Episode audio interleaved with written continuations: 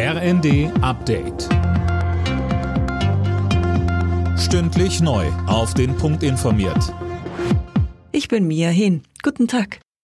Am zweiten Jahrestag des russischen Überfalls auf die Ukraine hat Kanzler Scholz zu einer Rückkehr zur Politik der Abschreckung aufgerufen.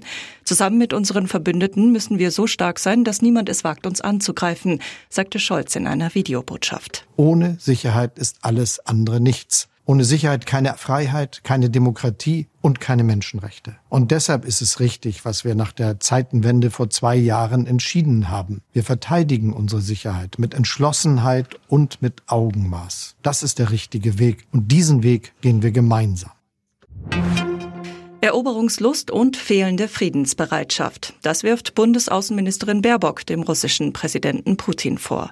Er will keine Verhandlungen, er will keinen Frieden, er will Eroberungen, das sagt er selbst, schreibt sie in der Bild. Daniel Bornberg. Baerbock forderte Putin eindringlich dazu auf, den Krieg zu beenden. Lassen Sie die ukrainischen Kinder frei, ziehen Sie Ihre Truppen zurück, dann wäre morgen Frieden und die ganze Welt könnte endlich wieder aufatmen, schrieb sie in der Bild. Zugleich wies die Außenministerin Kritik an Waffenlieferungen für die Ukraine zurück.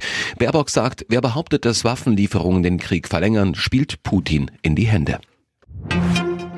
Österreichs Ex-Kanzler Kurz will gegen das gegen ihn verhängte Urteil Berufung einlegen. Das Landgericht Wien hatte ihn gestern wegen Falschaussage zu acht Monaten auf Bewährung verurteilt.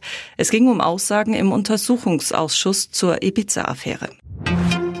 Auch bei Bundestagswahlen sollen 16-Jährige ihre Stimme abgeben können. Dafür spricht sich Bundestagspräsidentin Bass aus. Bei der Europawahl im Juni ist das möglich. Das tut der Demokratie gut, sagte Bass den Funke-Zeitungen. In sechs Bundesländern dürfen 16-Jährige auch schon den Landtag mitwählen. Zum Topspiel in der Fußball-Bundesliga empfängt Bayern München heute Abend RB Leipzig. Nach dem Sieg von Leverkusen gegen Mainz müssen die Bayern gewinnen. Sie haben jetzt schon elf Punkte Rückstand auf den Tabellenführer. Alle Nachrichten auf rnd.de